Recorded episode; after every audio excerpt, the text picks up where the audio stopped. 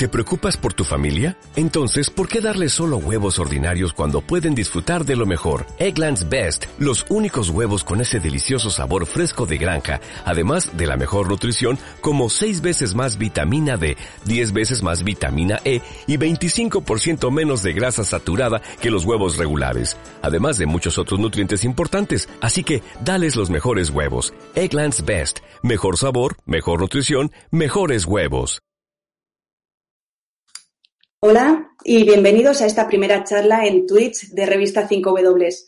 Hoy inauguramos el canal y también un ciclo de encuentros online para hablar de nuestra nueva revista en papel, Salud.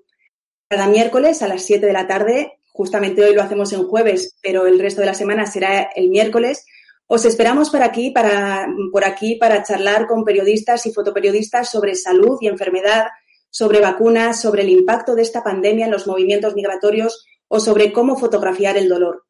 En revista5w.com o en el propio calendario de aquí del canal tenéis toda la información y además podéis activar los recordatorios para no perderos ninguno. Y queremos charlar no solo desde este lado de la pantalla, sino también con quienes os vais sumando. Eh, así que os animo a que dejéis vuestras preguntas en el chat que tenéis a la derecha y las intentaremos ir contestando. Antes de empezar, dejadme que os enseñe muy rápidamente un vídeo sobre nuestra nueva revista en papel. you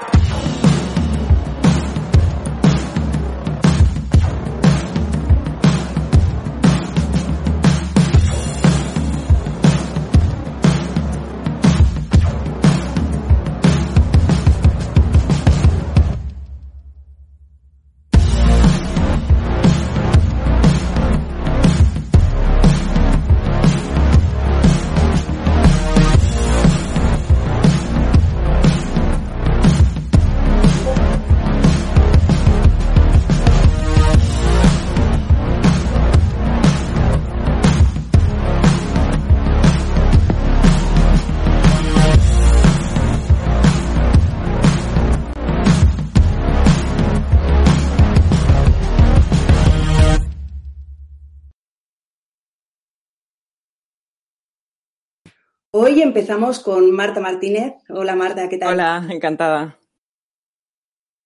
Marta es periodista y vive en Nueva York. Es editora del podcast Latino USA, dirigido a la comunidad latina y que trata temas que van desde la política, la salud, el arte o la cultura. Podéis escucharlo en latinousa.org.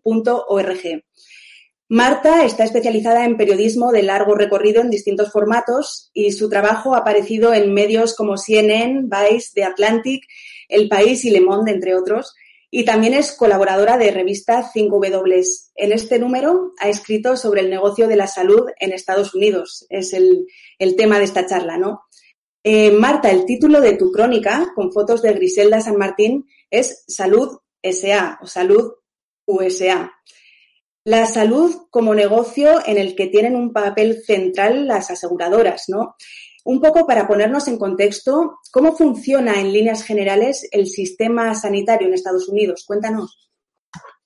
Bueno, yo creo que para, los europeos es un poco difícil comprender eh, quizás que aquí el sistema de salud es completamente privado. Entonces, eso implica que el seguro médico juega un rol esencial en que de alguna manera no te arruines. Es decir, siempre necesitas un seguro médico para poder em, ir al médico para cualquier cosa, porque si no lo tienes, obviamente las consecuencias pueden ser muy elevadas. Pero básicamente es un sistema en el que em, los usuarios o las personas que necesitan servicios médicos em, recurren a los seguros médicos, que son un intermediario, ¿no? En cuanto a eh, poder eh, utilizar eh, hospitales y todo tipo de, servicios médicos.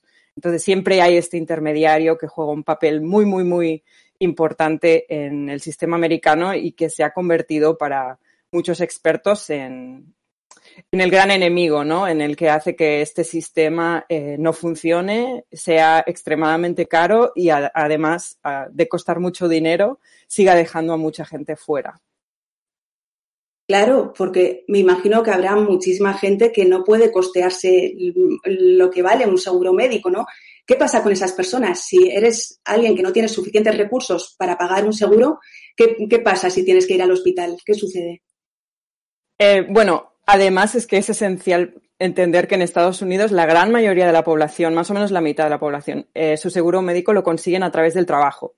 Entonces, ¿qué pasa, no? Si, pierdes tu trabajo o si de repente cambias de trabajo y tu seguro médico no es lo que tenías. Hay muchos problemas en ese sentido. Pero básicamente, si no tienes seguro médico de ningún tipo, eh, te arriesgas, obviamente, a que cuando vayas al médico eh, acabes con una factura de miles de dólares que, a lo mejor no puedas cubrir, porque en primera instancia, si no tienes seguro médico, normalmente es porque te cuesta mucho dinero, ¿no? O sea, para una persona estamos hablando de, miles de dólares al año que te cuesta, a pesar de que ya estés pagando tu, cuota mensual cada mes. Claro, cuentas en, en tu crónica, en este número 6, que, por ejemplo, una cirugía cardíaca, un bypass, puede llegar a costar hasta 78 mil dólares. Es esto, bueno, sí. una cifra exorbitante, ¿no? En algo que aquí cubriría el sistema sanitario.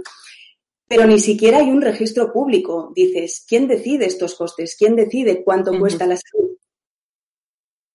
Además, es interesante porque incluso en los Países Bajos, donde también el sistema es mayoritariamente privado, un bypass cuesta menos de la mitad que en Estados Unidos, ¿no? O sea, hay un problema que es mucho más profundo y que va mucho más allá de solo tener un sistema privado. El hecho es, es, precisamente que no hay una regularización de ningún tipo en cuanto a los precios. O sea, tú no puedes tener ni idea antes de ir al médico de cuánto te va a costar eh, cualquier cosa, desde una radiografía hasta una operación de apendicitis, hasta un servicio de quimioterapia que a lo mejor necesitas de una manera eh, regular cada semana, ¿no? Eh, no hay lugar donde tú puedas ir y buscar una lista de precios de ningún tipo. Y sí es verdad que hay algunos médicos que están intentando iniciar eh, unas listas que por lo menos te ofrezcan como, como una base de más o menos esto cuánto debería costar, porque sí es verdad que eh, Donald Trump, una de sus iniciativas o una de las políticas que quería llevar a cabo era precisamente establecer unos precios básicos de ciertos medicamentos y ciertos, ciertos servicios estándar, ¿no? Porque ni siquiera estamos hablando de que hay un, una, una medida en cuanto a eso, entonces eso significa que son los propios hospitales negociando con las aseguradoras, estableciendo esos precios sin que haya un estándar. Entonces, estamos hablando de que cada hospital puede negociar esos precios con las aseguradoras de manera particular y eso lleva a, un, una, a inflar esos precios a unas medidas que no tienen ningún sentido, ¿no? Como, como este caso del, del bypass por 78 mil dólares. Es decir, que el precio, el costo de un tratamiento puede cambiar de un hospital a otro, depende de la aseguradora que tengas. Y cuando te enfrentas a algo así, a una operación, a priori te dicen cuál va a ser el presupuesto cuando ya vas a ir a un hospital determinado, tampoco. No, no, y por eso precisamente lo que te comentaba, o sea, tú cuando te pones enfermo, lo primero que haces es un cálculo mental, ¿no? De, bueno, esto cuánto me puede llegar a costar, porque al final estás, estás haciendo una apuesta que no sabes las consecuencias que va a tener. Y te lo digo porque, por ejemplo, hay uh, otra experiencia de otra mujer en, en la crónica, que precisamente ella se dedicaba a facturación de, de, de, servicios médicos y tuvo un problema que es que le diagnosticaron una enfermedad muy rara y eh, en su estado no había ningún especialista que le cubriera o que, que, que le pudiera ofrecer esos servicios, entonces tuvo que buscarlos en otro estado. Ella, que sí sabe cómo funciona el sistema y sabe cómo es de complicado, no fue capaz de que le dieran un asesoramiento de cuánto le iba a costar eso y cuáles eran los pasos que tenía que tomar para que le aprobaran esa, operación que tanto necesitaba. En su caso era una cuestión de vida o muerte, ¿no? Entonces estamos hablando de ni siquiera personas que llevan 20, 25, 30 años trabajando en ese sistema son capaces de descifrar los costes y, y, también el hecho de qué te cubre y qué no te cubre el seguro, ¿no? Porque eso es una batalla constante. Cuando vives en Estados Unidos, sabes que siempre te va a llegar una factura sorpresa, que siempre va a ser más de lo que te esperabas y que te vas a tener que estar peleando con el seguro durante horas y horas por teléfono. Y, me parece interesante un, eh, un estudio que hicieron en, en, 2019 que dice que el 85% de los estadounidenses no entienden su seguro médico, lo que les cubre y lo que no y el 26% no fueron al médico porque tuvieron miedo de, lo que les pudiera costar. Es decir, es un sistema que lo que hace es incentivar que no vayas, que no lo uses. Y eso hace que haya mucha gente que se espere hasta el último momento cuando ya está muy, muy enferma, cuando no ve otra opción para acceder a él. Entonces, no hay ningún tipo de política o de estrategia que eh, incentive la prevención de esas enfermedades más graves. te, te, iba a decir precisamente el tema del miedo, ¿no? Es un sistema totalmente disuasorio que, hace que, sea el miedo el que te impide ir al hospital. De hecho, recuerdo que publicaste en, en 5W una crónica titulada Cuando la factura del hospital asusta más que el coronavirus. ¿no? que contabas el caso de, de, una mujer que, bueno, que efectivamente se resistía a ir al hospital por este, por este miedo. Porque, ¿qué pasa cuando has tenido que ir a un hospital, a un servicio médico por una emergencia, te llega después una factura exorbitante y no la puedes pagar? ¿Qué, ocurre en estos casos? Algo que está pasando cada vez más, em, y de lo que hablo en esta crónica un poco más en profundidad que la primera, es el hecho de que parece surrealista, pero cada vez ocurre más que hay hospitales que denuncian a los pacientes que no han pagado sus facturas. Es decir, pasa a veces, ¿no? Que vas al médico, te han hecho X pruebas, eh, al cabo de seis meses te llega una factura que a lo mejor no entiendes o ya ni te acuerdas de por qué te viene. Y de hecho en la crónica hay varios ejemplos de personas que les ha pasado esto. No, no pagaron porque en su momento no podían o porque intentaron reclamar y luego lo que te decía que, que, que te metes en este embrollo de llamadas constantes con la aseguradora sin que nadie entienda. Y luego de repente les picaron a la puerta. Hay un ejemplo de una señora eh, le picaron a la puerta de casa y de repente le entregaron una citación judicial. Sin que ella dijera, pero esto, esto a qué viene, ¿no? Y de repente la estaba denunciando el hospital por una factura impagada de 30 mil dólares. Entonces estamos hablando de cantidades enormes de dinero para gente que a lo mejor mm, va, va, haciendo lo que puede, ¿no? Va con lo justo, no tiene de repente 30 mil dólares de ahorros que pueda invertir en pagar esas, em, esas, esas facturas que, deben. Entonces, eh, cada vez más los hospitales están denunciando a pacientes, contratando incluso a acreedores, ¿no? A agencias que van y buscan a la gente para que se les paguen esas facturas, incluso llevando a la gente a juicio por, por facturas impagadas. Lo que pasa si llegas a ir a juicio, primero que mucha gente no entiende cómo funciona el sistema, entonces más del 90% de las personas a las que se las denuncia por este tipo de facturas impagadas no tienen ningún tipo de representación judicial. O sea, muchas ni siquiera se presentan a sus propios juicios. Entonces, si el juez decide a favor de, del hospital, el hospital incluso tiene derecho a quitarte el 10% de tu sueldo hasta que, hasta que hayas cobrado, ¿no? Hasta que haya cobrado lo que le debes. O sea que es algo que te persigue muy a largo plazo. Y algo importante también a tener en cuenta en Estados Unidos es que todo lo que tú debas, o sea, todo el dinero que tú tengas pendiente de pagar, esto afecta a tu índice de crédito, lo que se llama aquí credit score, que es algo muy importante porque en Estados Unidos todo el mundo tiene este índice, ¿no? Que básicamente es una métrica que establece si tú eres una persona que es capaz de pagar sus deudas o no. Entonces tiene que ver con cómo tú mantienes tu tarjeta de crédito, hipotecas, etcétera. Entonces, si te pasa algo como esto, que te denuncian porque no has pagado tus cuentas médicas, eso hace que te baje tu índice de crédito, que tengas un crédito peor. Y, por ejemplo, eso te afecta con cosas como que no te conceda el banco una hipoteca, que te revisen eh, el, el, índice de crédito que tienes cuando estás buscando un trabajo. Es decir, que esto de repente puede tener consecuencias muy graves para el largo plazo, ¿no? Para, para el resto de tu vida.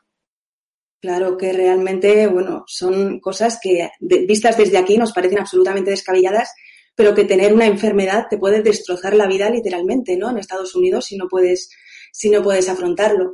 Y el papel de la seda. De hecho, un, un dato que quería nada más comentar y que me parece súper significativo es precisamente que hubo un estudio de hace un par de años que decía que mm, casi la mitad de las personas diagnosticadas de cáncer em, al cabo de dos años perdían todos sus todas sus propiedades económicas, todos sus assets, a los dos años. Casi la mitad de personas diagnosticadas de cáncer. Creo que eso lo dice todo, la verdad, no, no hay mucho más. Sí, sí, es, es eh, apabullante.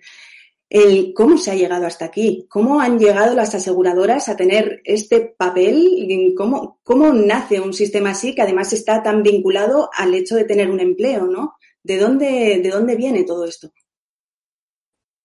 Pues eh, la verdad es que es muy interesante porque esto, como muchas cosas en Estados Unidos, no fue algo planeado, no fue ninguna política estratégica de ningún tipo. Esto en realidad viene de que antes de la primera, de la Segunda Guerra Mundial, los seguros médicos es una cosa que se inventaron en un hospital en Texas que necesitaban pacientes porque la gente no utilizaba suficiente los hospitales y les empezaron a ofrecer a, un grupo de profesores em, servicios, ¿no? De tú pagas 50 céntimos al mes para poder acceder a los servicios médicos del hospital.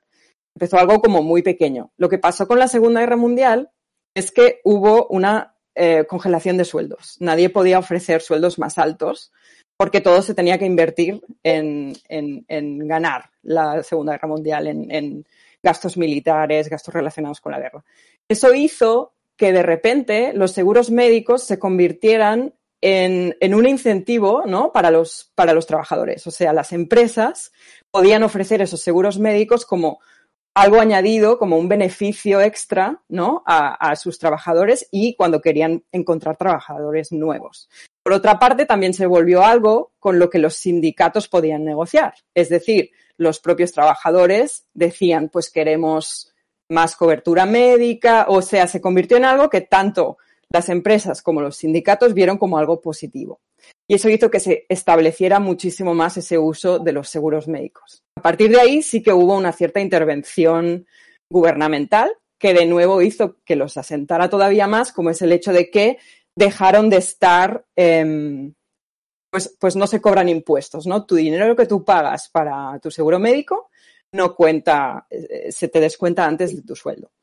Entonces, todo esto hizo que con los años, en, menos de una década, se pasara de, de menos del 10% de la población con seguro médico a más del 70% de la población con seguro médico a través del trabajo. Y eso hizo precisamente eso, ¿no? Que la grandísima mayoría de los estadounidenses consiguieran el trabajo a través, el, perdón, el seguro médico a través del trabajo. Pero eso dio ese poder tan absoluto a las aseguradoras como intermediarias que decidían todo, ¿no? Porque al principio, pues eran los grupos de trabajadores los que se aseguraban.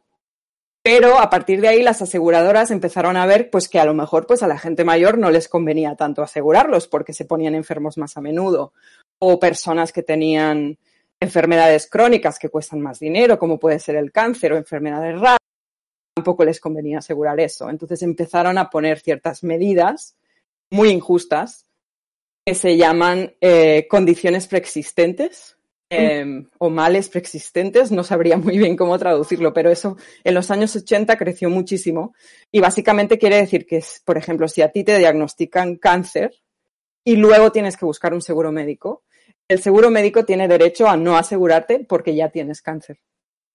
Madre mía, es que eso es, bueno, un callejón sin salida, ¿no? Y además que todo esto excluye a una inmensa minoría que afronta además el problema de no tener un trabajo. Digamos que excluye a la parte. Y que ahora con la pandemia se ha empeorado mucho. También hay que tener en cuenta que ahora mismo hay muchísima gente que se ha quedado sin trabajo y que por lo tanto también pierden su seguro médico en medio de una pandemia. ¿Qué está pasando con estos casos? ¿Qué está pasando cuando hay gente que enferma por coronavirus, que se ha quedado sin trabajo? Mm, ¿Cómo es la dinámica? ¿Los hospitales les atienden pero les llegará una factura mm, descomunal? ¿O qué está pasando? Además, con una crisis sanitaria, bueno, que, en Estados Unidos mm, eh, está siendo... Es la peor del mundo. Sí, exacto. Más de medio millón de fallecidos, si no me equivoco, y cientos de miles de casos. ¿Cómo lo están afrontando un poco las partes, los sectores más vulnerables? Pues em, es interesante porque cuando he hablado con los expertos, todos te dicen, no tenemos ni idea de qué va a pasar con la pandemia, las consecuencias de la pandemia. Ni siquiera ellos saben. Porque ahora mismo, como estamos en la emergencia, no sabemos qué va a pasar dentro de un año o dos en cuanto a qué facturas le van a estar llegando a la gente. Pero, por ejemplo, en la crónica, al final de la, crónica, hablo de un caso de un, un, hombre aquí en Nueva York que se puso muy enfermo muy al principio, cuando poca gente sabía en realidad que eso era coronavirus. Y, y el señor, que sí, sí era mayor, pero se puso enfermo hasta el límite que necesitó estar en la UCI más de un mes. Ellos en ese momento, por suerte, tenían seguro médico a través de su mujer, que, tenía, trabajaba en un hotel, hacía limpieza en un hotel y que luego lo perdió al cabo de los tres meses el trabajo. Pero aún así tuvo suerte de que el seguro médico le pudo cubrir ese tiempo que su marido estuvo en el hospital. Pero al cabo de unos seis, siete meses de, de ya haber, haber salido, estar en casa, aunque todavía necesita fisioterapia tres veces por semana, porque obviamente ha tenido muchas secuelas, les llegó una factura que no se podían creer, porque la factura era de más de cuatro millones y medio de dólares por esa estancia de un mes en la UCI. Qué locura. Entonces, imagínate que estás en tu casa y que de repente en tu correo te llega una factura que primero la señora de hecho ni siquiera entendió, pensó, ah, cuatro mil y pico dólares. Y su hijo fue el que le dijo, no mamá, son cuatro millones y medio. Y tuvieron la suerte de que ellos tenían seguro médico en ese momento, pero si no lo hubieran tenido, ¿qué? Pero claro. Es, es, la, eterna, la eterna pregunta, ¿no? Es la incógnita. Y no se, no se sabe. No se sabe ahora mismo cuáles son las facturas que le van a estar llegando a la gente dentro de un año. ¿Crees que precisamente esto puede dar pie a que cambie algo en el sistema sanitario estadounidense? Que con esta pandemia y, bueno, el, el, hecho de que buena parte de la población, que a lo mejor en otras circunstancias no hubiera tenido que recurrir a hospitales, ahora se haya visto afectada, diga, pero bueno, este sistema realmente nos está excluyendo y es ahí esto abre de alguna manera las puertas a un cambio. Yo tenía la esperanza de que sí, sobre todo al principio de la pandemia pensaba, ahora es el momento, ¿no? De tener esta conversación en profundidad de los problemas sistémicos de, este sistema de salud pero siento que eso no ha ocurrido. Precisamente durante los primeros meses de la pandemia, para mí una señal de que esto no se iba a poder cambiar es que fue justo cuando Bernie Sanders, que es el único candidato que realmente defiende un acceso universal a la salud, que, que, quedaba en ese momento, mm, que todavía podía ser que se presentara como candidato a la presidencia, en ese momento mm, se, se dejó de, de, de, de, competir, ¿no? Um, Biden desde, desde siempre ha dicho que, que él no lo ve, que, que, él sigue pensando que el rol de las aseguradoras es el que es y es importante. Eh, obviamente el único que consiguió cambiar un poco las cosas fue Obama, pero aún así, sí es cierto que más de 20 millones de personas que no tenían seguro médico consiguieron seguro médico con, con Obama y ahora es obligatorio que las aseguradoras aseguren a todo el mundo, no existe ¿no? ese concepto ya más de, de que te puedan decir que no porque ya te han diagnosticado cáncer, por ejemplo. Uh -huh. um, pero a la vez sigue asentando el rol de las aseguradoras, ¿no? Obamacare no, no las quitó de en medio como intermediarios, al contrario, las, las fortaleció. Entonces, sinceramente, el concepto de acceso universal a la salud aquí en Estados Unidos ni siquiera es un un tema de debate fundamental para mucha gente en cuanto incluso a los demócratas, ¿no? O sea, no es algo que todos los demócratas estén a favor. O sea que la conversación uh -huh. sigue estando muy lejos de, de, cualquier cosa que se le parezca a, a, a la conversación que se pueda dar en, en, Europa, por ejemplo. Precisamente me gustaría, si me permites, leer el inicio de tu crónica porque creo que es muy, muy representativo un poco de lo que, de lo que está pasando allí, ¿no? Eh, bueno, esta, para que veáis, este es el inicio de la crónica de, de Marta con fotos de Griselda San Martín y leo los primeros párrafos. Dice, al final de una charla sobre el sistema de salud en Estados Unidos, la doctora internista Claudia Figan recuerda cómo un soldado veterano en silla de ruedas se acercó hasta el micrófono y preguntó a los ponentes, ¿Ustedes creen que el acceso a la salud es un derecho? El dueño de una cadena de grandes almacenes respondió primero, ¿cómo puedes tener un derecho si no puedes pagarlo? la representante de una multinacional de productos médicos se limitó a decir que su empresa no tenía una opinión al respecto. Entonces llegó el turno de la doctora Figan. Creo que la salud debería ser un derecho humano, igual que creo que todo el mundo debería tener derecho a una educación pública. La sala casi se vino abajo después de su, intervención, recuerda Figan. Bueno, esto eh, sucedió, ¿no? Te lo contaba la doctora en un congreso de hace 25 años. Exacto. Pero es un debate que, es que sigue, hoy en día. Sí, esa, esa, respuesta no, no, ese concepto de, acceso a la salud como derecho humano, aquí no está. Hay mucha gente que, que no, no, no, lo ve así y no, no lo considera que deba ser considerado de esta manera. Claro, es algo que a nosotros ¿no? nos rompe un poco los esquemas del de, sistema que, vivimos aquí y en muchos otros países europeos. Em, en, este sentido, ¿hay algún movimiento, algún movimiento que, potente que esté un poco reclamando estos derechos por la sanidad pública? Porque me extraña, siendo la situación tal y como es, ¿no? que no haya una reacción. Yo creo que, lo que te comentaba, ¿no? Eh, Bernie Sanders es el mayor defensor que hay del acceso universal a la salud. También está Alexandria Ocasio Cortés. Sí hay una parte de, los progresistas, ¿no? Que lo ven como algo clave, básico en, su, en su agenda política. Em, muchísima gente joven sí está muy, muy, muy movilizada con este tema. Em, pero a la vez, yo creo que el problema es que se ha vuelto un gigante tan enorme, ¿no? Es, es, este mamut que es como, ¿y ahora cómo consigues sacar a ese mamut eh, del medio? Porque al final hay muchísima gente que está ganando muchísimo dinero con esto. Estados Unidos es el país que más invierte, irónicamente, en, en salud y en, y en, el sistema de salud. Y es de los peores, de los que peores resultados obtienen. Entonces, la doctora Figan lo decía muy bien, decía, no es una cuestión de que gastemos más dinero en el seguro médico, en, el sistema sanitario, al contrario, ¿no? Em, hay precisamente que, cortar y que limpiar todos esos intermediarios que en realidad no tienen nada que ver con proveer servicios de salud, pero que han complicado muchísimo esa relación y ese acceso que para mí de verdad dificultan mucho la calidad de vida en este país. Claro, precisamente esto, ¿no? Dices también en tu crónica que aunque sea un sistema de salud privado, la inversión pública en Estados Unidos en, sanidad es mayor que la de Francia o que la de Holanda. ¿A dónde va todo ese dinero? Sí, eso se lo preguntan muchos. Eh, obviamente la salud eh, es cara, pero el problema es si tienes un sistema donde los precios están tan inflados, ¿no? Que se ha vuelto esta burbuja inmensa en la que todo cuesta tanto. Entonces, cualquier inversión que hagas no sacas el beneficio de lo que puedas sacar en, un sistema público o, simplemente donde los precios estén por lo menos regularizados, ¿no?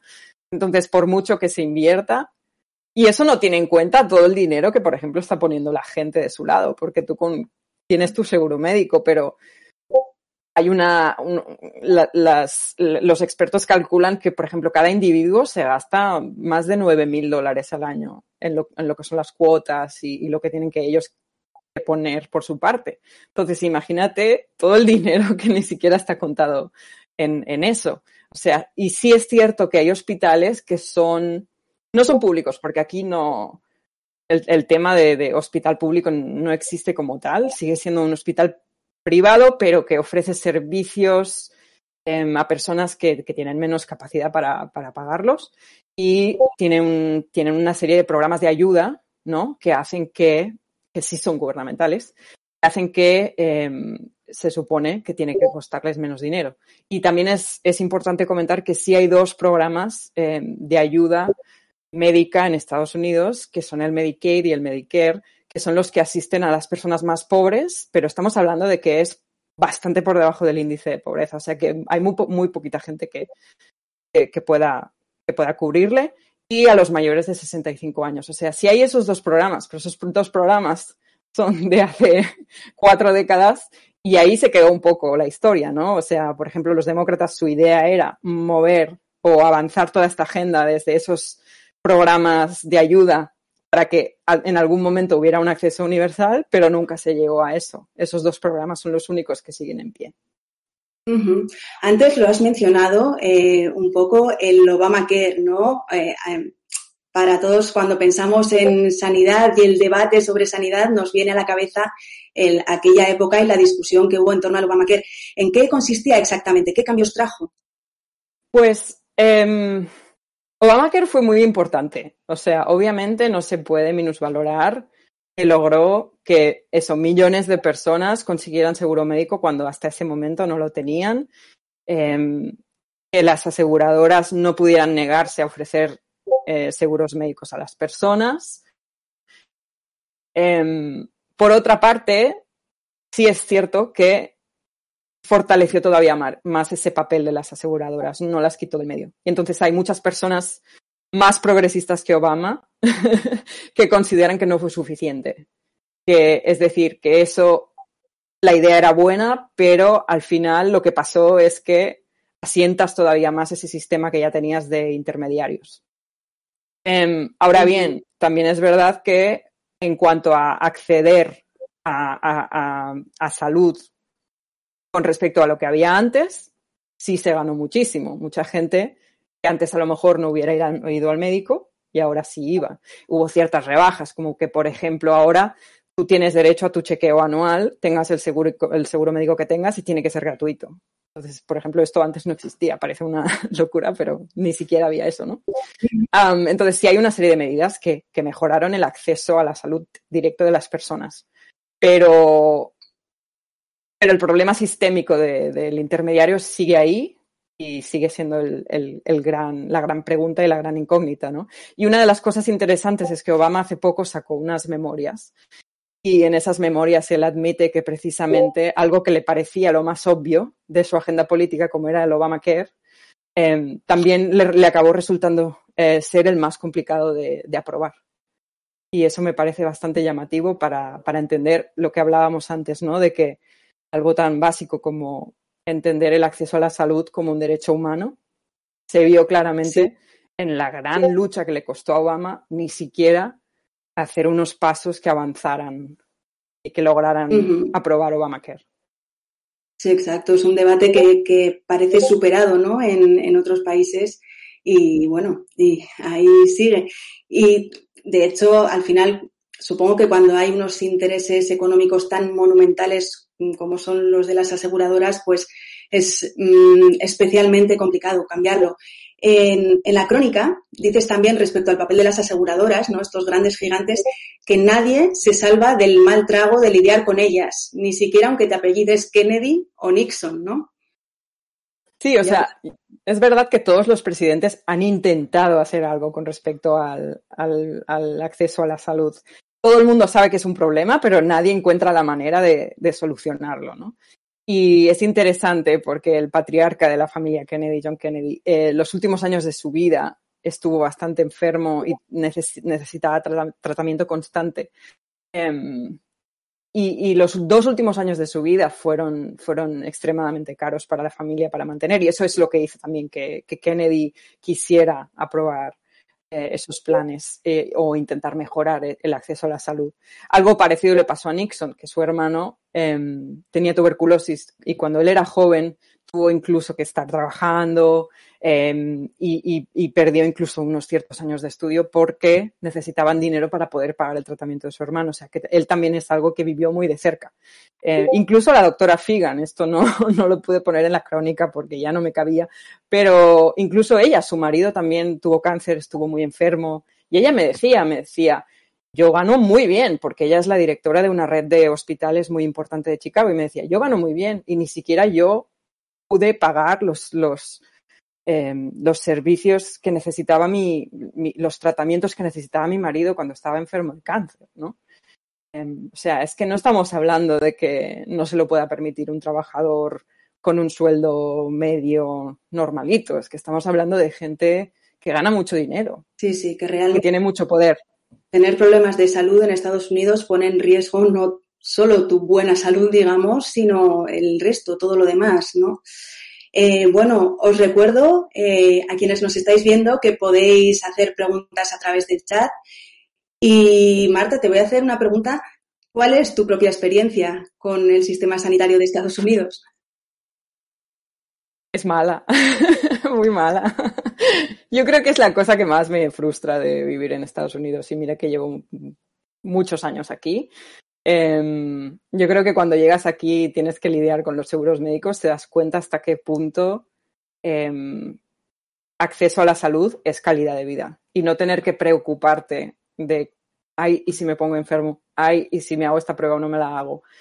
Se vuelve un, una rumia que tienes constantemente en la cabeza, te guste o no, y aunque tengas seguro médico, sigues teniendo miedo porque siempre hay cosas que, no te dicen o que de repente te cobran y que tú no sabías que te iban a cobrar. Em, entonces, es, para mí, es de las, peor, las peores cosas que tiene vivir en Estados Unidos y creo que es uno de los grandísimos, grandísimos problemas que el país necesita, em, necesita solucionar y que creo que es una gran muestra de, por qué hay tanta desigualdad en, este país. Me resultó curioso también en tu crónica, hablabas de que al verse con facturas mm, desorbitantes, eh, algunos habían recurrido a plataformas de, Internet como GoFundMe, para, apelando un poco a la solidaridad, ¿no? Para, eh, para poder pagar sus facturas esto está pasando y es algo que va creciendo más y más. En realidad es muy, muy, muy común que, las personas que de repente tienen una, una emergencia médica importante, han tenido que ir a urgencias porque les ha pasado algo que no se esperaban. Muchísima gente eh, usa esta plataforma que se llama GoFundMe, que básicamente es para dar dinero, ¿no? O sea, em, no era su objetivo. Cuando se creó la plataforma, no, el objetivo no era ni mucho menos mm, ganar dinero o conseguir dinero para causas médicas, pero ahora mismo es más de un tercio de, todas las solicitudes y todas em, las demandas que tienen abiertas. O sea, en Estados Unidos se ha vuelto una especie como de, de subred de protección que las personas más necesitadas están utilizando porque no pueden ellas mismas ¿no? Eh, pagar esas deudas médicas. De hecho, el otro día estaba hablando con, con una mujer em, que es trabajadora doméstica y que su hijo le detectaron cáncer y su hijo tiene 20 años. Em, y para los servicios de quimioterapia y de radioterapia le piden 500 dólares por sesión. Entonces, eh, ella, que ahora ha perdido gran parte de su empleo porque el trabajo doméstico, por supuesto, está muy afectado con la pandemia, em, sus compañeras de trabajo abrieron un GoFundMe para, para ayudarla a, a, cubrir esos gastos médicos, porque ella no puede. Ella es madre soltera y tiene un hijo que necesita unos tratamientos totalmente necesarios y, y que ahora mismo no puede solventar ella sola. Sí, sí, la alternativa de, bueno, la solidaridad civil. Exacto, ¿no? Ya que no hay una red gubernamental, una red de ayuda pública que la pueda ayudar, tienen que recurrir a, este tipo de solidaridad individual. Y antes lo comentabas un poco de pasada con Joe Biden. Parece que no, bueno, que él tiene muy asumido el rol de las aseguradoras, ¿no? ¿Puede cambiar algo en la administración de Joe Biden o es un debate que está sobre la mesa, el de, sanidad, en su administración? En mi opinión, no tanto como debería. Creo que, como decíamos, que Biden no, no, no tiene una posición que, que, busque un cambio radical profundo del sistema, porque esa es la gran pregunta, ¿no? Si Estados Unidos algún día se atreverá sacar del medio a esos intermediarios o a regularizar todos esos precios de una manera que las aseguradoras no puedan hacer lo que les da la gana. Em, pero son muy poderosas. Entonces, em, ese es el gran debate. No, no está sobre la mesa ahora mismo. Obviamente ha, habido mejoras, sobre todo en cuanto a la a las acciones de, por ejemplo, de vacunación, de, atención médica con respecto a la COVID, porque es verdad que en Estados Unidos todo el tema de la gestión sanitaria eh, depende de los estados. Entonces, de un estado a otro, a otro puede variar completamente.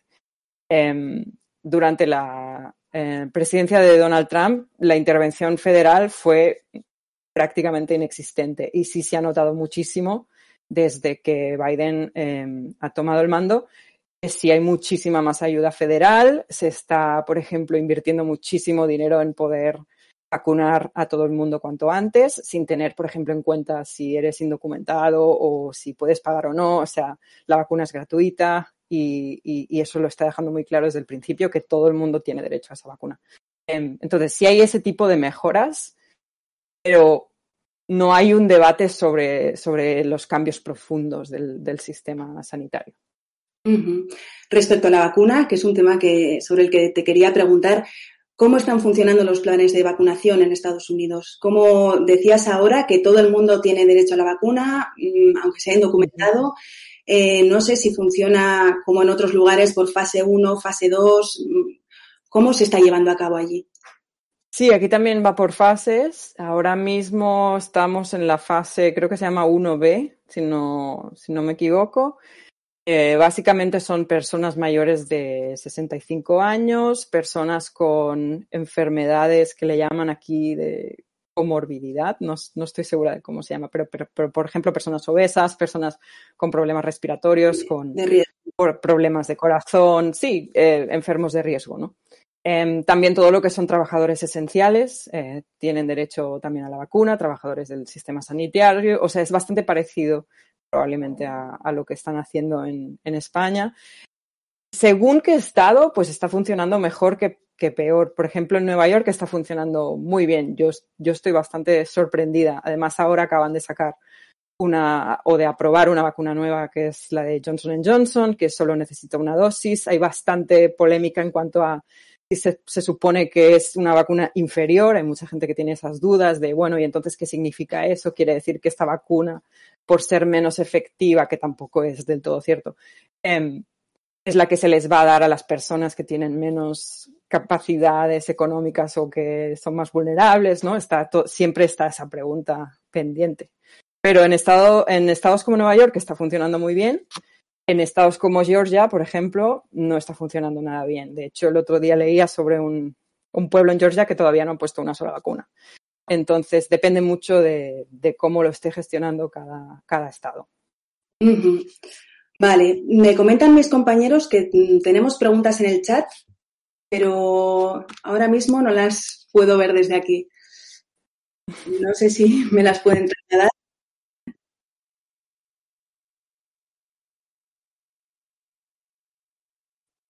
Vale. Eh, las personas que defienden este modelo, ¿qué ventajas se ven y por qué creen que es mejor que un sistema eh, universal? Eh, mucha gente cree que, ofrecer un sistema de acceso universal costaría mucho dinero. O sea, mucha gente cree que supondría un sistema mucho más caro. Ah, no, pues como con todo lo caro que ya es, ¿cómo vamos a estar encima ofreciendo servicios relativamente gratuitos a gente que no se está pagando su seguro médico. Entonces, en Estados Unidos hay mucho esta mentalidad de yo, em, pues eh, yo, yo, me he hecho a mí mismo, ¿no? E, esta idea de, em, bueno, pues la meritocracia, si trabajas lo suficientemente duro, pues llegarás donde quieras y te podrás pagar tus cosas porque tendrás suficiente dinero para, para todo lo que te haga falta, ¿no? Hay, mucha gente que tiene esta mentalidad. Entonces, em, hay muchas personas que creen aunque eso no es, no es cierto según muchos estudios, que un sistema eh, o, ofrecer un sistema de acceso público supondría o sería mucho más caro que lo que, lo que hay ahora.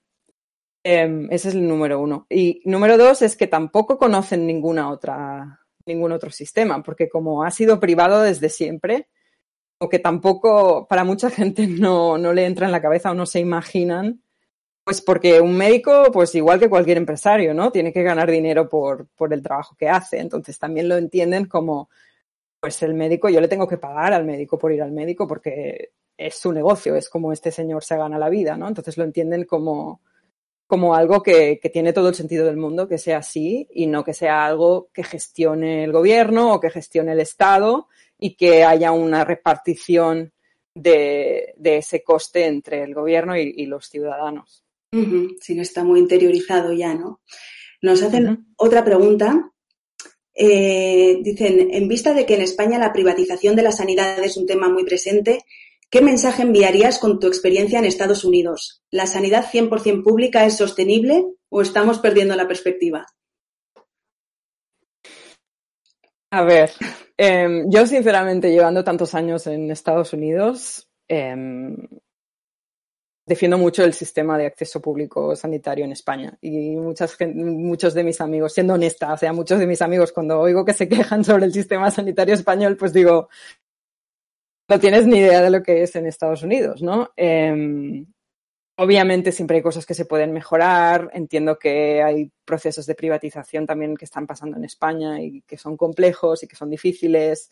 Eh, el tema de, pues de que te tengas que esperar varios meses para que te para conseguir una cita médica para ciertos para ciertas cosas pues pues no es ideal ni mucho menos pero creo que volviendo un poco a los básicos, ¿no? Entender acceso a la salud como un derecho humano y como calidad de vida me parece esencial para el buen funcionamiento de un, un país.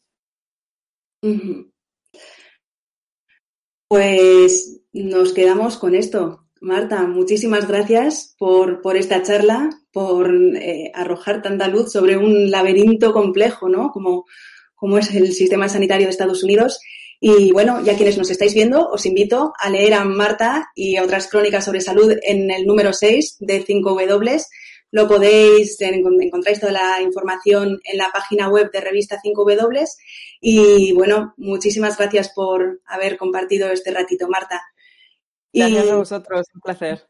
Os recuerdo que el miércoles que viene, a las 7, si no me equivoco, habrá otra charla. Marta Arias charlará con Bob Pop, también acerca de, del ensayo que publica nuestra revista. Y bueno, muchas gracias a todos por estar ahí y de nuevo muchas gracias, Marta. A vosotros.